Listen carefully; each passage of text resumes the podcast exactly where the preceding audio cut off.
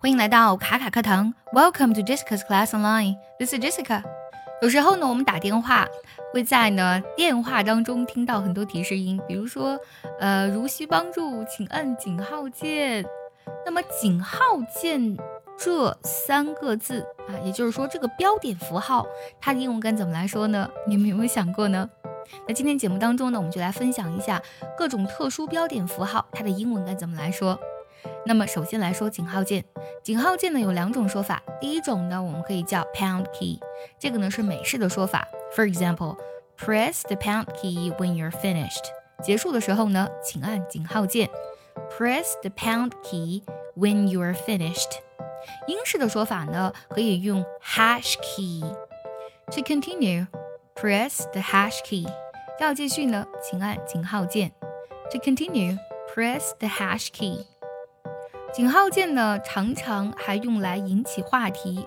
那用来引起话题这个井号键呢，我们通常用 hashtag，拼作 h a s h t a g hashtag。Tell me about it in the comments below, or share your own photo on social media using the hashtag FindingAsia.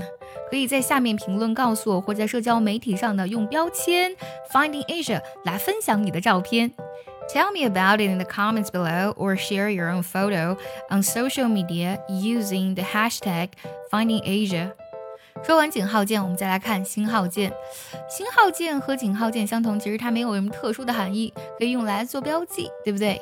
比如说呢，啊，在一些单词当中啊，比如说 four-letter word，一些呃不太雅观啊，或者说是禁忌的词当中呢，为了避免冒犯听众或是观众呢，我们可以用星号来 表示当中的一些字母，对不对？那星号呢，我们可以用啊。asterisk asterisk 拼作 a s t e r i s k asterisk asterisk 这个呢就比较正式了啊。我们看这个句子，I've placed an asterisk next to the tasks I want you to do first。那我要在你首先完成的任务旁边呢标上了星号 asterisk。除了做名词，还可以做动词。For example, I have asterisked the books that are essential reading for the course.